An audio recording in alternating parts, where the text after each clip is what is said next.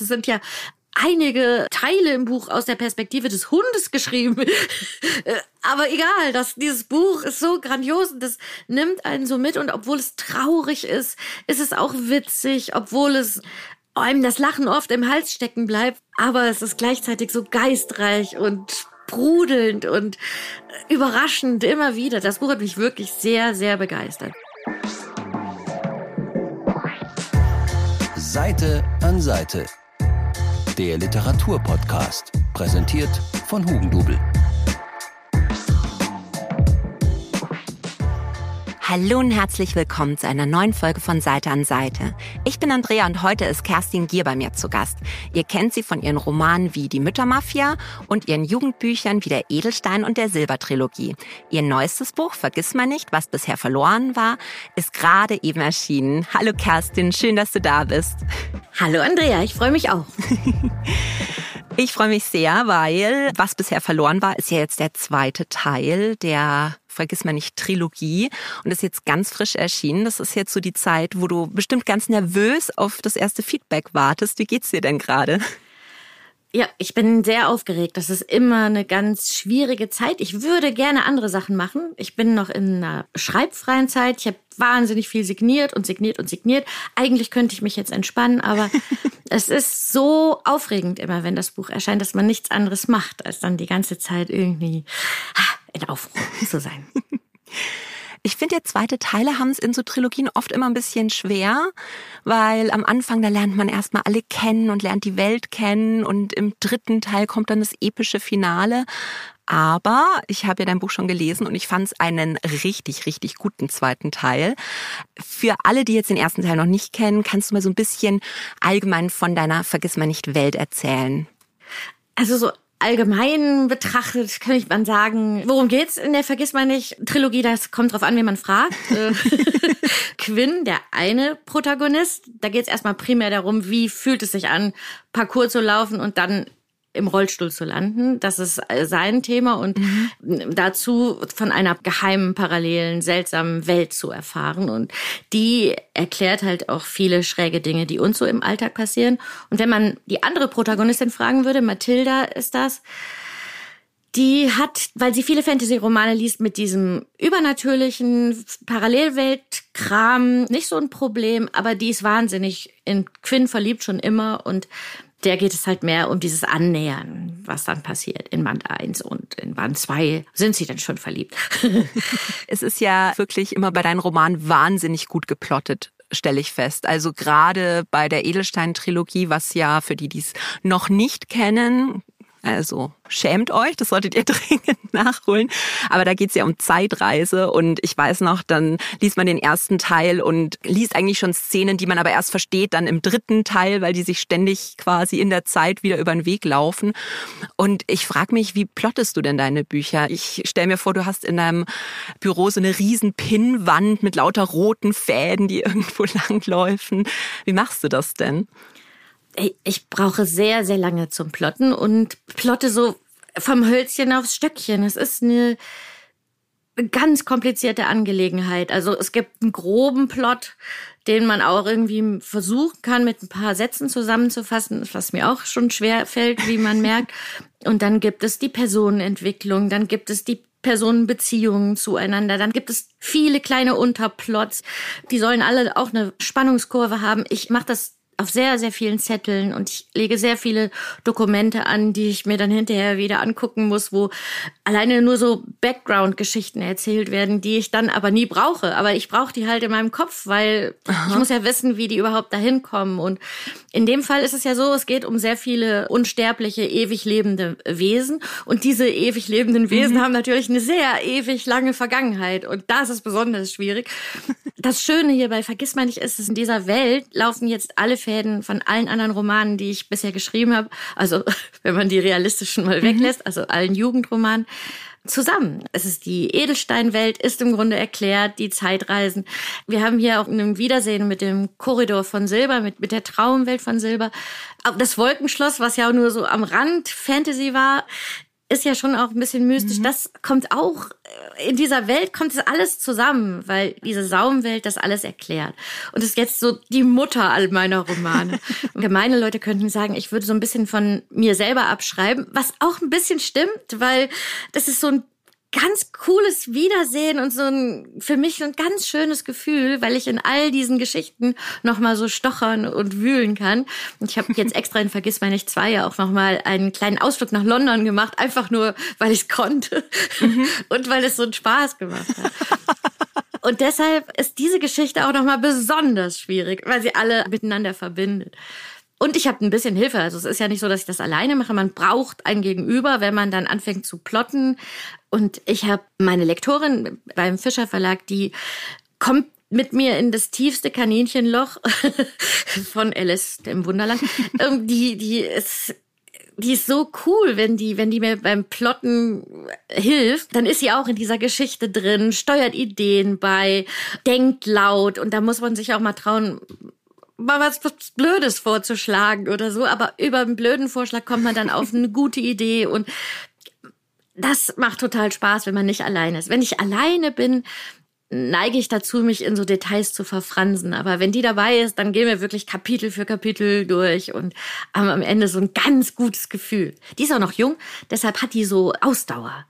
Also die hört dann nicht schon mittags auf, sondern die macht bis abends weiter. Das macht total Spaß. Jetzt hast du sie ja gerade schon angesprochen, weil ich wusste nicht, ob ich euch das schon verraten soll oder darf, weil ja eben jetzt im zweiten Teil diese Traumkorridore aus Silber auch wieder auftauchen. Und ich war gleich so richtig aufgeregt und dachte mir, oh, kann es das sein, dass äh, sich Mathilda eben aus Vergissmeinnicht und Liv aus Silber vielleicht mal über den Weg laufen? Gibt es da eine Möglichkeit? Die Versuchung wäre groß, das zu machen, aber das wäre doch zu großer Zufall. Also auch in meiner Fantasy-Geschichte muss es realistisch zugehen und in diesen riesigen, riesigen Korridoren ist es ja auch, also die Regel in den Traumkorridoren bei Silber war ja auch, dass die Türen in deiner Nähe sind von den Menschen, die in deiner emotionalen Nähe sind. Und die kennen sich ja gar nicht. Die Wahrscheinlichkeit, mhm. dass die sich auf derselben Etage, im selben Korridor aufhalten, wäre sehr, sehr klein.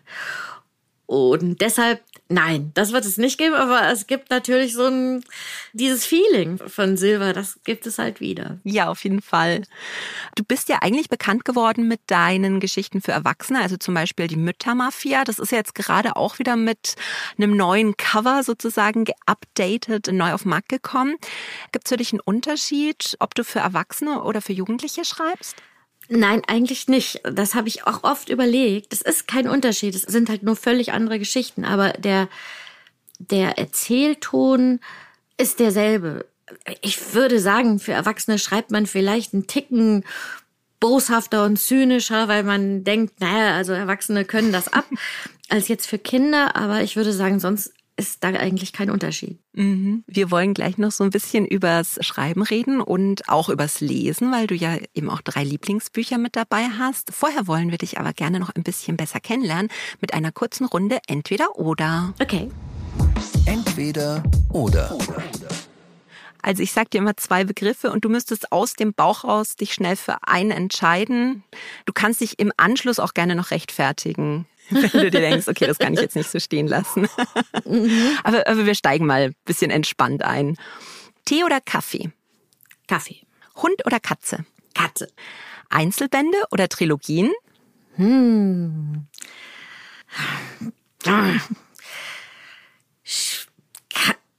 Trilogien. Buch oder Hörbuch? Äh, auf jeden Fall Buch. Lesezeichen oder Eselsohren? Lesezeichen.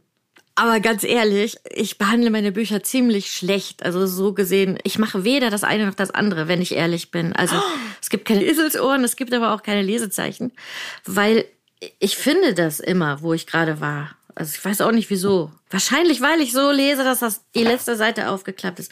Mir macht es auch nichts, wenn ich das nicht sofort finde. Dann lese ich halt noch so lange da drin rum, bis ich es wiederfinde. Ich habe noch also sehr, sehr selten benutze ich ein Lesezeichen. Selbst diese Lesebändchen, benutze ich meistens gar nicht, obwohl die ja schon dran kleben am Buch. okay, spannend. Film oder Serie? Oh, das ist aber auch schwer. Aber Serie, kurze Serie, nicht ewig lange, aber eher so eine, so zehn Teile, finde ich super. Mhm. Handschriftlich oder am PC schreiben? Das eigentliche Schreiben am PC, aber das Plotten gerne handschriftlich. London oder Köln? London. Berge oder Meer? Ah, schwer. Berge, würde ich fast sagen. Ich, beim Meer, da mag ich den Atlantik sehr und wenn das so ein bisschen unter mir ist, das Meer, ich mag die Nordsee nicht so wirklich gerne, darf ich gar nicht laut sagen, ne? Die ist immer so, die kommt so und dann geht sie wieder sehr lange und die ist mir so ein bisschen unheimlich. Die wird immer nur von Deichen gehalten und von Dünen. Also ich mag an der Nordsee, also zum Beispiel Cornwall, weil man da so weit oben ist und hat dann unten das Meer, das finde ich schön. Mhm. Die Bretagne, das finde ich ganz toll, das Meer da. Aber das Mittelmeer natürlich, je nach Jahreszeit. Aber nee, die Berge sind besser, glaube ich. Wenn ich wählen müsste für immer, da gibt's ja tolle Seen und nee, ich würde die Berge nehmen. Städtetrip oder Cluburlaub? Auf keinen Fall Cluburlaub. Ähm, Städtetrip. Immer. Zeitreisen oder Traumwandeln? Traumwandeln. Auf jeden Fall. Morgenmensch oder Morgenmuffel? Weder noch Morgenmensch. Ja. Äh, vorlesen oder vorgelesen bekommen? Vorlesen. Ganz ehrlich, ich äh, höre ja Hörbücher, auch nicht selten, aber das ist so ähm, schwierig, vorgelesen bekommen. Kochen nach Rezept oder improvisieren? Improvisieren. Jetzt die schwierigste Frage. Ximerius oder Baximilian? Also im Moment Bax, weil der darf irgendwie mehr bei mir. Also der, der, der ist ja viel aktiver als Ximerius mhm. jemals war. Aber ich weiß nicht, ob ich es jetzt schon verraten darf. Ich plane auch gerade an einer Kindergeschichte für Ximerius, über Ximerius. Und da darf er natürlich dann auch wieder mehr. Also Ximerius hatte ja den Nachteil, dass man ihn nicht sehen konnte. Außer Mathilda, sonst konnte ihn mhm. keiner sehen. Und deshalb hat Pax so einen Vorteil. Einfach rein dramaturgisch hat er einen großen Vorteil. Also ich will noch nicht zu viel verraten, aber du hast das ja gelesen. Und das ist so schön zu wissen, dass man ja nicht allein verrückt ist, sage ich mal, und irgendwie unsichtbare Freunde hat, um das mal so auszudrücken. Na, also für die, die sich jetzt gedacht haben, was spricht sie für komische Worte? Also Ximerius und Maximilian sind die beiden Wasserspeier aus der Edelstein eben und aus der Vergissmeinnicht-Trilogie. Woher kommt denn deine Liebe zu Wasserspeiern? Oh, ich dachte, die mag jeder, ehrlich. Ist es nicht so, dass jeder, der so einen sieht, äh, die sofort lieb hat und toll findet und geheimnisvoll und gruselig, je nachdem, ne, was es für einer ist. Also sobald man irgendwie von den Eltern in irgendwelchen Städten zu irgendwelchen Kirchen gezerrt worden, waren das doch immer die interessanten Dinge. Die Wasserspeier, ich fand die immer super. Ich glaube auch nicht, dass das so originell ist. Man könnte es meinen. Also ich finde die auch mal toll, aber meine Kinder, wenn ich immer, oh, schaut euch mal die Wasserspeier an, dann sind die immer so, okay, cool. ja, keinerlei Emotion. Hm, vielleicht muss man irgendwie so tun, als wären die. Habt ihr gesehen, er hat sich bewegt? Vielleicht würde das helfen. Aber wahrscheinlich auch nicht. Das erste Buch, das du uns heute mitgebracht hast, ist Big Magic von Elizabeth Gilbert. Das ist ja die Autorin von Eat, Pray, Love, was ja viele wahrscheinlich kennen, nicht zuletzt, weil es mit Julia Roberts verfilmt worden ist. Ist eben so ein autobiografischer Roman. Und Big Magic geht in ein bisschen eine andere Richtung und zwar geht es da um Kreativität, um das Schreiben und überhaupt darum, ein kreatives Leben zu führen.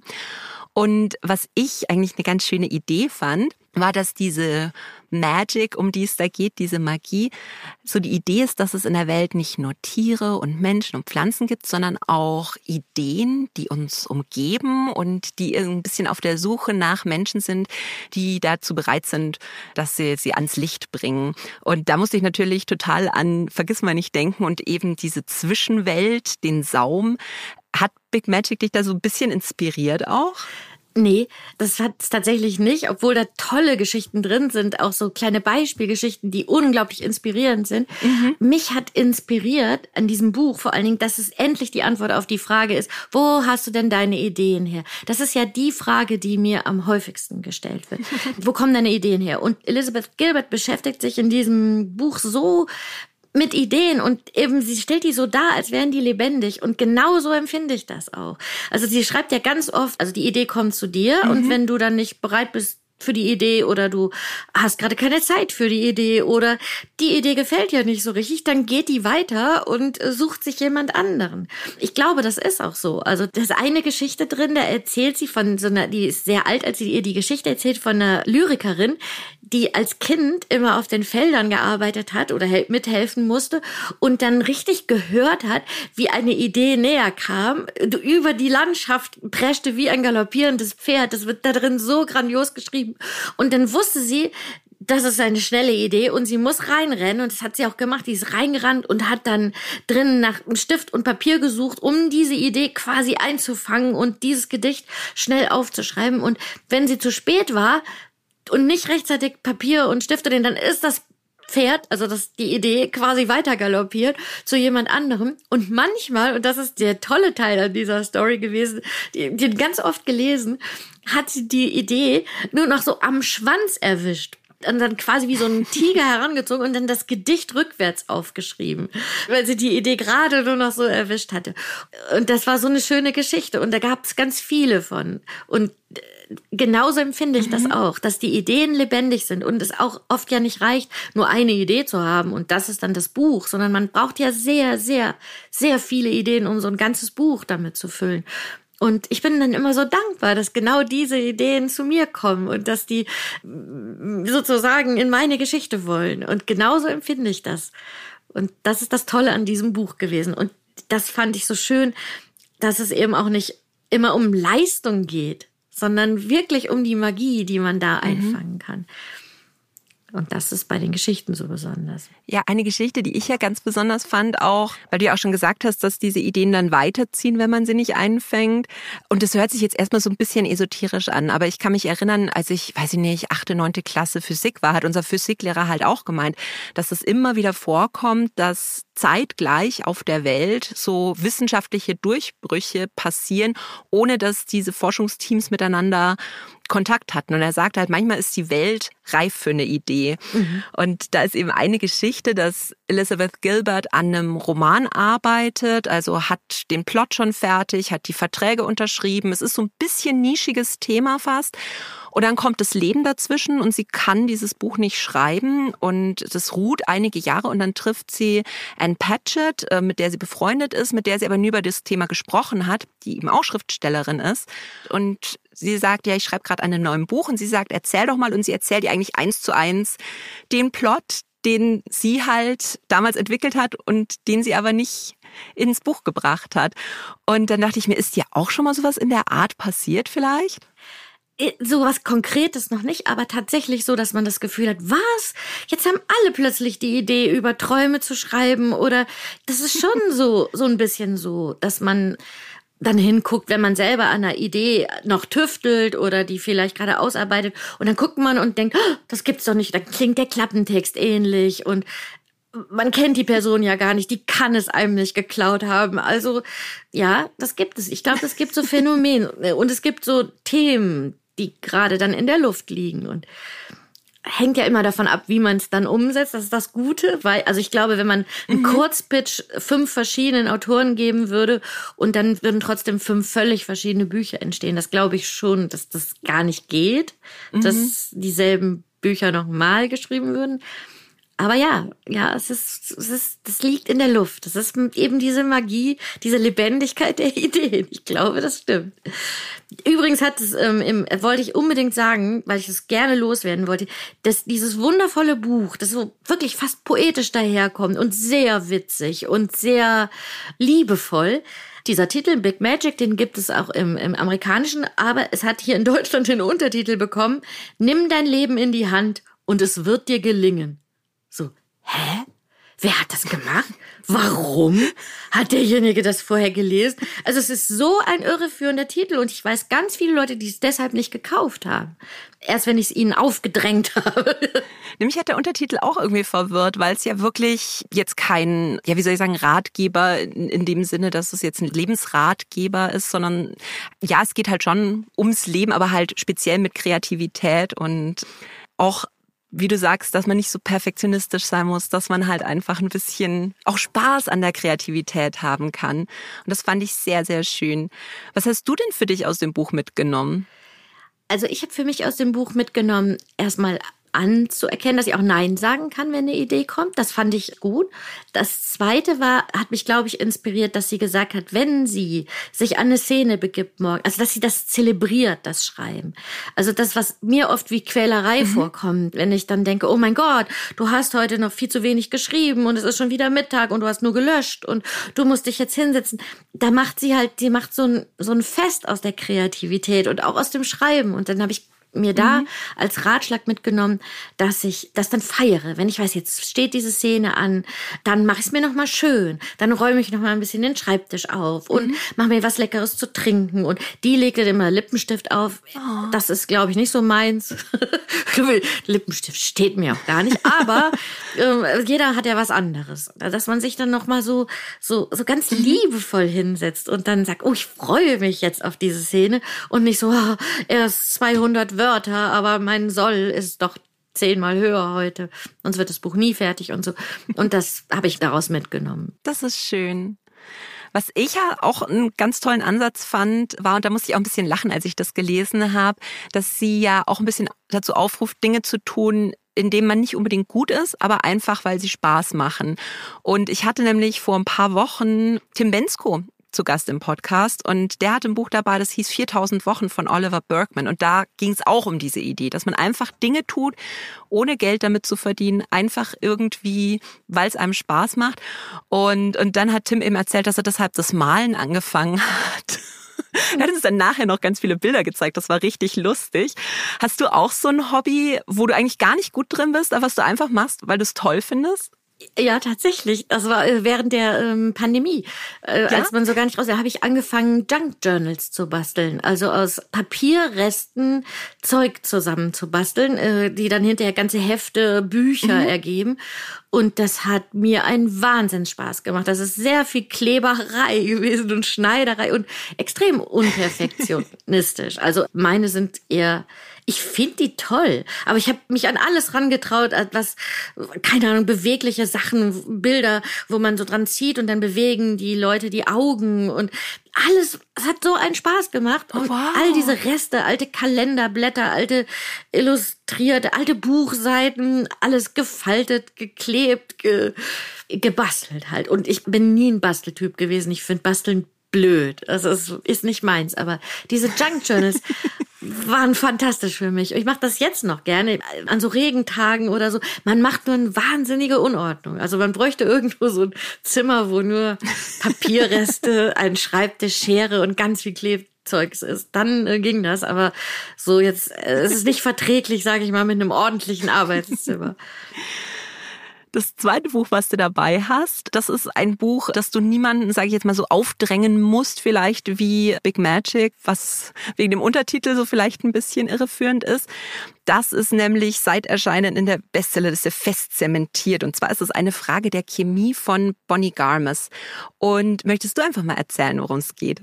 Ja, ich, ich habe immer das Gefühl, das hat schon jeder gelesen. Deshalb ist es wahrscheinlich langweilig, das zu sagen.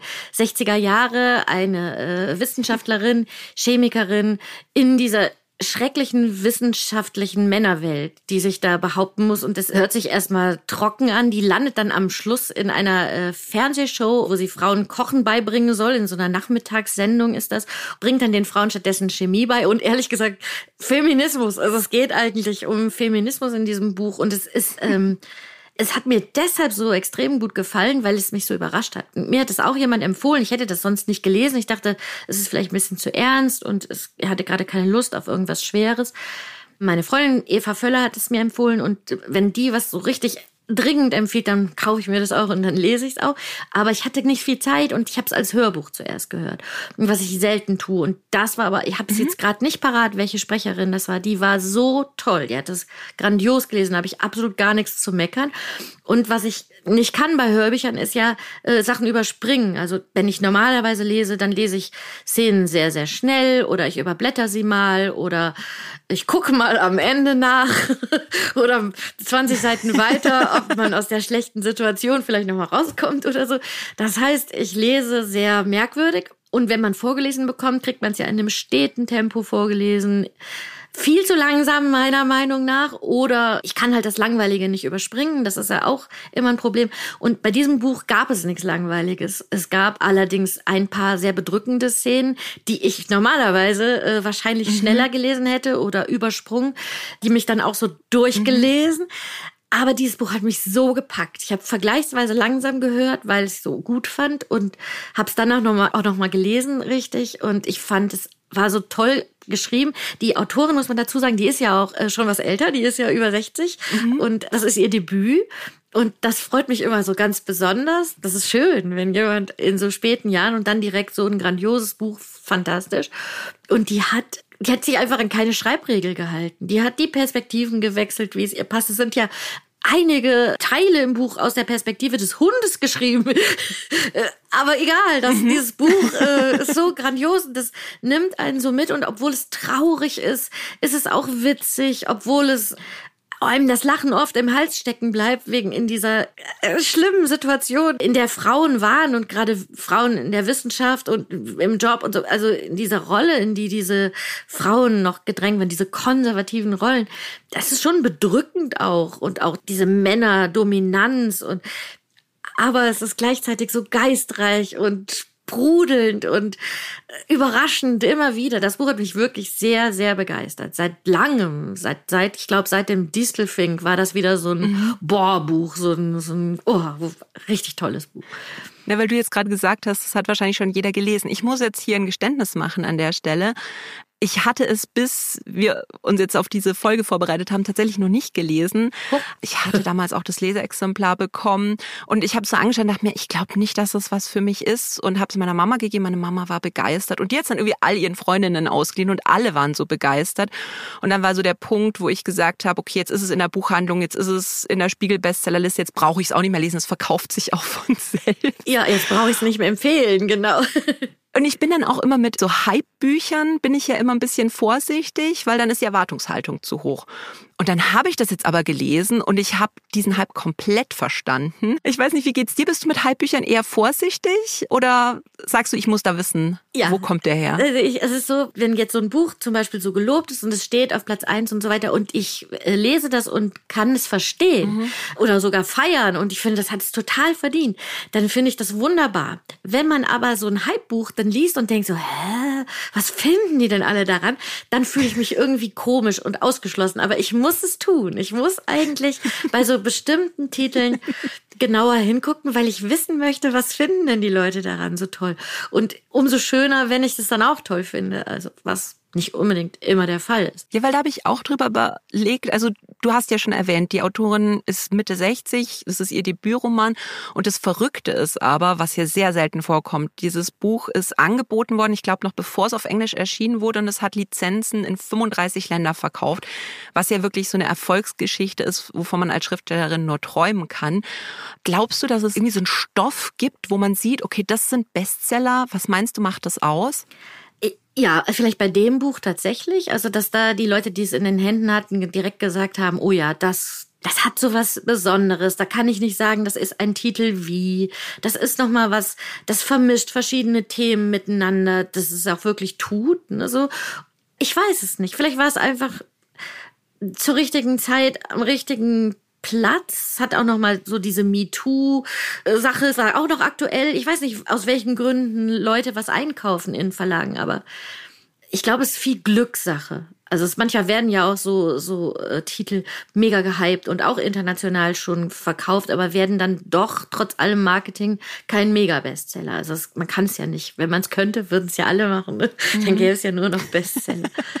Ich fand ja die Protagonistin Elizabeth Sott, die fand ich ja auch super spannend, weil sie irgendwo sehr eigen ist. Also sie ist vielleicht auf den ersten Blick nicht so jemand, mit dem man sich sofort identifizieren kann, weil sie ist vielleicht so ein bisschen sehr kühl. Sie sieht halt alles wirklich sehr wissenschaftlich. Wenn sie auf irgendwelche Probleme stößt, dann fragt sie auch erstmal sehr naiv oft nach, um den Leuten vielleicht auch so ein bisschen vor Augen zu führen, wie blöd jetzt diese Vermutungen oder Ansprüche, die die Leute an sie haben, sind.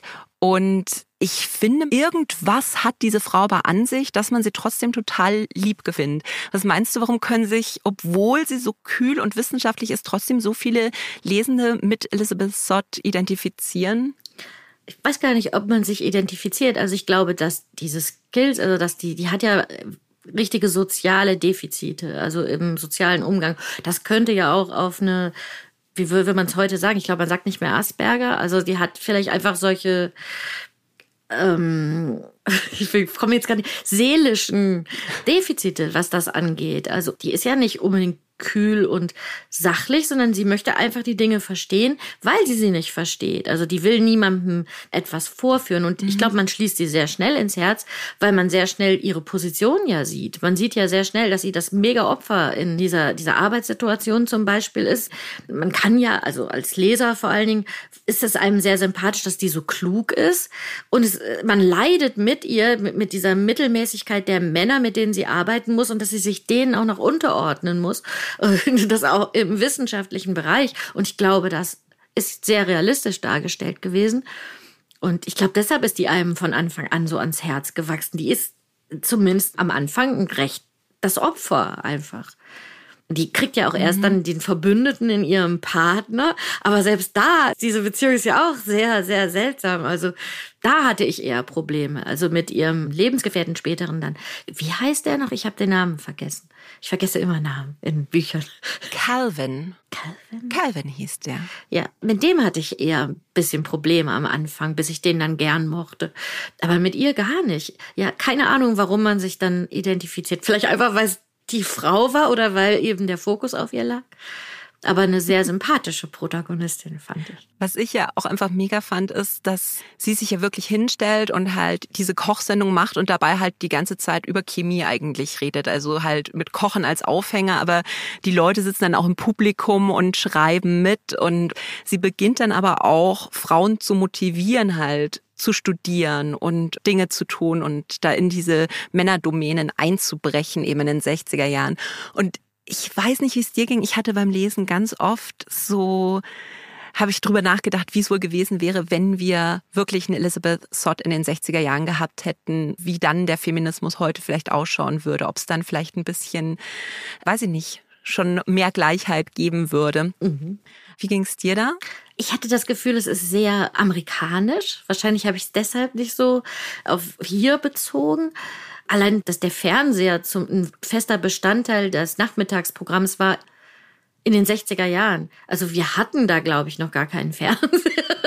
Meine Eltern sowieso nicht. Aber äh, also so, das gab es hier überhaupt Nachmittagsprogramm vor den 70ern? Ich glaube nicht. Also das weiß ich nicht. Da bin ich kein Fachmann. Das war jetzt auch vor meiner Zeit. Aber äh, diese Vorstellung, ähm, dass überhaupt man übers Fernsehen Menschen beeinflusst, ne? so, das war ja eine Live-Sendung, oder wenn ich das richtig mhm. verstanden habe. Das ging ja dann immer live. Ja, genau. Ich glaube, sowas gab's hier gar nicht, oder? In dieser Zeit. Deshalb habe ich immer gedacht, na, das wäre ein Phänomen. Aber vielleicht gab's das wirklich so in der Art. Das hätte ich cool gefunden, könnte ich mir auch vorstellen können. Aber dann was für eine coole Kochsendung das gewesen wäre. Hattest du in deinem Leben auch so starke weibliche Vorbilder, die dich geprägt haben? Nee. Also ich hatte äh, meine Mutter, die war, glaube ich, eine starke Frau oder ist es immer noch. Und die nimmt man sich, glaube ich, automatisch zum Vorbild, auch wenn man das denkt, man macht es genau nicht. nimmt man sich doch die Frauen im Umfeld zum Vorbild. Aber ich hatte jetzt keine starke Frauenfigur außer meiner Mutter, die ich als Vorbild genommen hätte.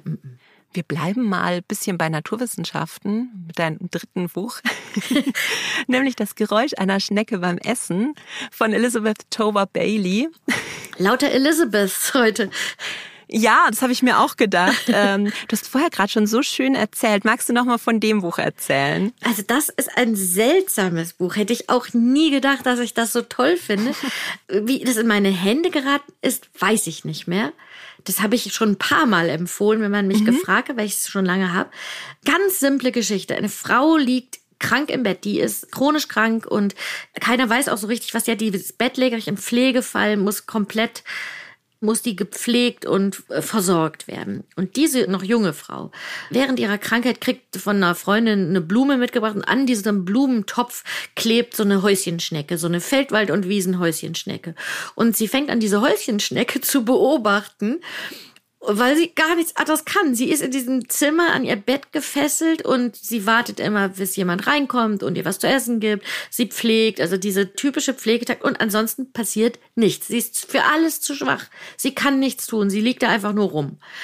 Und diese Schnecke macht halt, was Schnecken machen. Die krabbelt sehr, sehr, sehr langsam durch die Gegend und frisst was. Und dann behält sie diese Schnecke und richtet ihr dann irgendwann oder lässt einrichten, weil sie ja wirklich nichts kann. Also sie kann sich nicht aufsetzen und hinter der Schnecke herrennen.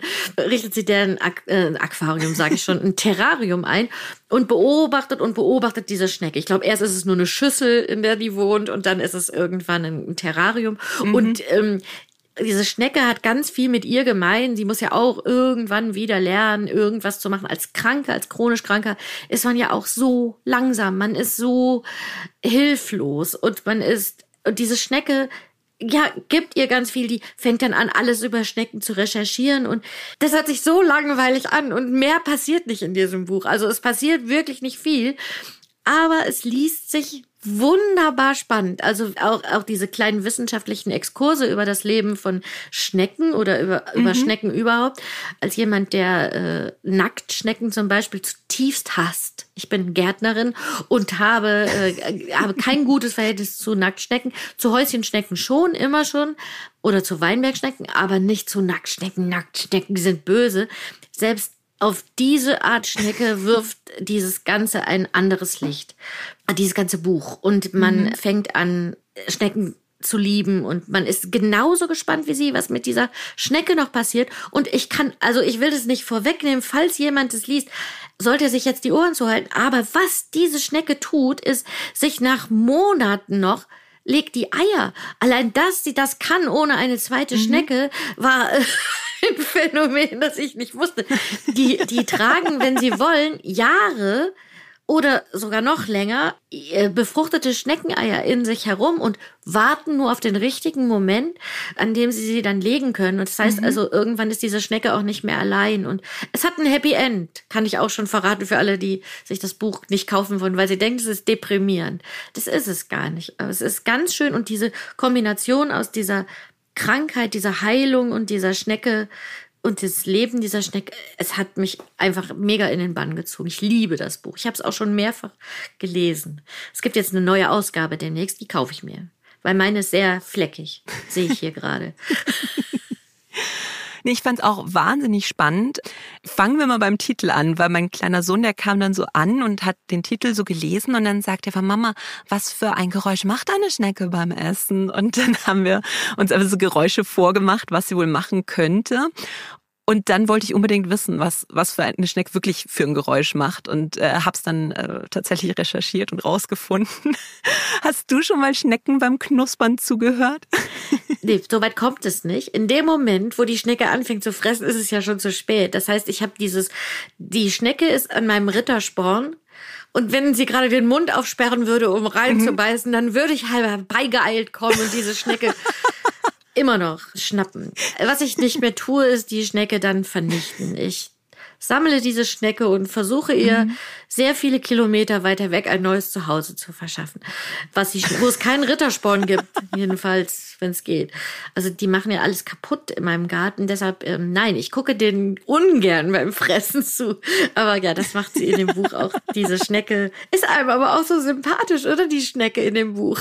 die ist so süß. Ja, es ist ja so süß, weil die ist ja auch nachtaktiv. Und Elizabeth, dadurch, dass sie ja halt bettlägerig ist, hat jetzt auch nicht so diesen klassischen Tag-Nacht-Rhythmus und wenn sie dann so in der Dunkelheit liegt, dann hört sie eben immer, wie diese Schnecke dann plötzlich knuspert. Und ich fand das wirklich so schön. Ich habe es dann auf YouTube tatsächlich, äh, sind welche mit dem Mikro ganz nah hingegangen. Das hört sich wirklich an, wie wenn jemand so Müsli mümmeln würde, so. fand ich auch sehr, sehr schön. Aber hätte ich das nicht auf YouTube gefunden, ich sag's dir, ich war kurz davor, mir eine Schnecke neben das Bett zu setzen. um in der Nacht zu horchen. Und dir so ein Salatblatt. Ja. ja. ja man lernt so viel. Ja. Sind dir irgendwelche Fakten aus dem Buch ganz besonders im Gedächtnis geblieben? Nee. Wo du so meinst, so was Schnecken können, also das mit den Eiern, das fand ich hoch faszinierend. Ja, gell? Und dass sie so alt werden können. Also dass Schnecken wirklich alt werden mhm. können. Also sehr alt. Wie Schildkröten. Ja, ich, ich fand zum Beispiel mega spannend, dass diese Schnecke, die sie hat, zum Beispiel mehr als 2600 Zähne hat. Man mag sich das gar nicht vorstellen. Gott sei Dank sind sie so klein. Ja. Oder dass, dass sie zum Beispiel ferne Gebiete bereist, indem sie im Gefieder von Vögeln mitfliegen, Schnecken. Also das ist ja quasi wie so, ein, wie so ein Kinderbuch, was sich von selbst schreibt. Ja, ne? die Schnecke und der Kleine Buckelwal. Schnecke auf dem Vogel. Genau. Und was mich richtig berührt hat, war, dass man davon ausgeht, dass Schnecken auch miteinander kommunizieren können, weil es da mal so ein Experiment gab. Da haben die irgendwie drei Schnecken in den Garten gesetzt, der nicht viel zu bieten hatte. Und zwei Schnecken davon waren schwach. Und dann ist die starke Schnecke abgehauen und alle dachten sich, okay, so das Überleben des Stärkeren. Und am nächsten Tag war die starke Schnecke wieder da, hat wie auch immer quasi den schwächeren Schnecken zu verstehen gegeben, dass sie jetzt alle zusammen in den besseren Garten rüber kriechen. Und dann haben die das gemacht. Also das, das hat mich so berührt irgendwie. Also ich, ich, ich bin auch überrascht, mit wie wenig man bei einer Geschichte auskommt. Ne? Mhm. Also da, ich weiß nicht, äh, gab es da jemanden, der geschrieben hat in Rezensionen, das plätschert so vor sich hin oder das kam ganz langsam in die Gänge? Ich glaube nicht. wohl so war. Nee. es schneckt so vor sich hin, das Buch, aber es ist eben wunderbar. Ich musste auch dran denken, dass ich als Kind ja wirklich sehr, sehr lange mal Schnecken beobachtet habe, weil ich fand halt Häuschenschnecken immer wahnsinnig spannend. Und jetzt als Erwachsene wüsste ich nicht, wann ich das letzte Mal fünf Minuten da gesessen bin und irgendwie einer Schnecke zugeschaut hätte das verliert man, glaube ich, so ein bisschen als Erwachsener, weil man ja ständig irgendwie produktiv sein will oder muss. Nimmst du dir aber manchmal so die Zeit, dass sich ganz aktiv hinsetzt und so die Natur um dich rum wahrnimmst? Ja, tatsächlich im Garten halt. Also wir haben einen sehr großen, wilden Garten mhm. und da kann man sich überall hinsetzen und man hat sofort das Gefühl, es gibt ganz viel zu gucken. Vögel und Insekten und eben Schnecken, Schnecken, vor allen Dingen an Regentagen. Und das ist schon, also da fühle ich mich auch oft sehr äh, glücklich. Das sind so glückliche Momente, wenn man die in der Natur sitzt und die beobachten kann. Meistens springt man dann wieder auf, wenn man irgendwas rupfen muss oder irgendwas abschneiden muss oder irgendwas anderes sieht. Aber für die Zeit ist es immer, das ist immer sehr schön und wohltuend. Mit welchem Gefühl hast du das Buch dann am Ende zugeklappt? so einem wehmütigen. Also ich habe das dann das letzte Mal gelesen, als mein Sohn krank war und der ist 2019 mhm. gestorben. Und ich habe ihm das so vorgelesen, weil er sich so identifizieren konnte, natürlich mit dieser Frau, die extrem an das Bett gefesselt mhm. war und gar nichts tun konnte. Und deshalb ist meine letzte Erinnerung, also dieses Buch habe ich vorher gelesen und da fand ich es einfach, einfach nur schön. Aber als wir es da nochmal zusammen gelesen haben, mhm. war es so ein, so ein wehmütiges, trauriges Gefühl. Und das habe ich jetzt auch. Also ich, ich werde es vielleicht noch ein drittes und viertes Mal lesen, aber mhm. Es ist tröstlich. Es hat sowas von, also das, die Welt geht irgendwie weiter, auch wenn es zum Beispiel ganz langsam geht. Also die, äh, das Leben geht mhm. weiter. Aber es hatte auch was, also ich will ja nicht alle immer spoilern am Ende. Es hatte auch was was von Trennung und von Abschied. Also ja, es, es bleibt auch so ein bisschen was Wehmütiges übrig beim Lesen. Mhm. Wie war das bei dir? Du, ich hätte das Buch mir wahrscheinlich nie genommen, wenn du es jetzt nicht empfohlen hättest. Ähm, weil, ich weiß nicht, ich hatte da jetzt gar keinen Bezug dazu. Und dabei ist das so genau meine Sache. Ich lieb immer so total unnützes Wissen über seltsame Tiere. Da gibt's auch ein Buch über Aale. Das habe ich gelesen und habe dann wochenlang meinen KollegInnen die Ohren abgekaut mit Aalwissen. Das ist tatsächlich Aale. Und ich bin wirklich absolut fasziniert gewesen und ich hatte dann das große Bedürfnis, mir ein Schneckenterrarium einzurichten, wobei sie ja auch schreibt, hey, lasst die Schnecken bitte, es sind Wildtiere, mhm, lasst sie mhm. in der Natur. Aber ja, es ist wie halt das Leben weitergeht und wie es halt manchmal so seine Ruhephasen hat und wie dann plötzlich Neues kommt. Und es war ein sehr, sehr berührendes Buch, obwohl es um eine schleimige kleine Schnecke geht. Mhm. Ja, freut mich, dass ich auch mal was als Buchtipp hatte. Das freut mich sogar sehr. Ja, also ganz, ganz vielen Dank für deine Buchtipps. Der zweite Teil vom Vergiss mal nicht ist jetzt in den Buchhandlungen. Also rennt in die Läden, schnappt es euch und ich wünsche euch ganz viel Spaß mit der Lektüre und Kerstin, vielen, vielen Dank für das Gespräch. Gerne. Alle Buchempfehlungen findet ihr nochmal in den Shownotes und in der Hugendubel-App. Dort gibt's auch eine Liste mit den Lieblingsbüchern unserer Podcast-Gäste. Seite an Seite könnt ihr abonnieren auf Apple Podcasts, Spotify und überall da, wo es Podcasts gibt. Und lasst uns auch gerne eine Bewertung da. In zwei Wochen gibt's dann wieder eine Folge Shorts. Ich freue mich drauf. Ciao!